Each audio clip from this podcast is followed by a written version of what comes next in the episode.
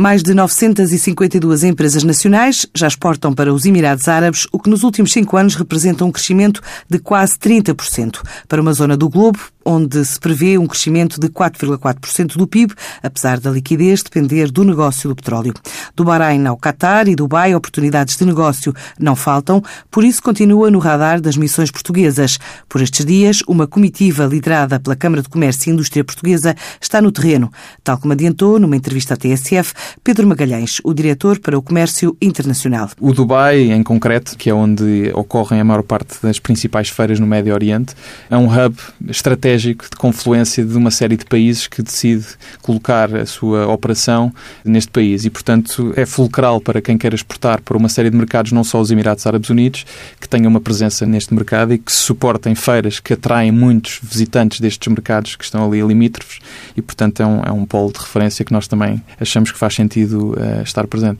Decidimos apostar este ano num modelo que fizemos já em 2013 e em 2014, depois deixámos de fazer, mas decidimos que este ano voltaríamos a fazer, que é marcar presença em três, quatro feiras importantes em diferentes setores, mas não como expositores. Como expositores já temos associações em Portugal que promovem a exposição em stand. Nós o que fazemos é levar empresas que querem visitar a feira, mas querem ir acompanhadas e querem ter em paralelo também algumas reuniões individuais de negócios que nós conseguimos proporcionar. Vamos estar no Dubai em janeiro na feira Arab Health, vamos estar na Provine, que é de, de vinhos, em, em março, e vamos estar na feira de Cantão, na China, em outubro. E, portanto, são, são feiras que nós vamos levar empresas a, a visitar e que vamos proporcionar agendas de reuniões fora do âmbito da feira. Os produtos mais exportados por Portugal para os Emirados Árabes são as madeiras, cortiça, minerais, plásticos e veículos, bem como material de transporte, que representam cerca de 43% do total exportado para esta zona do globo.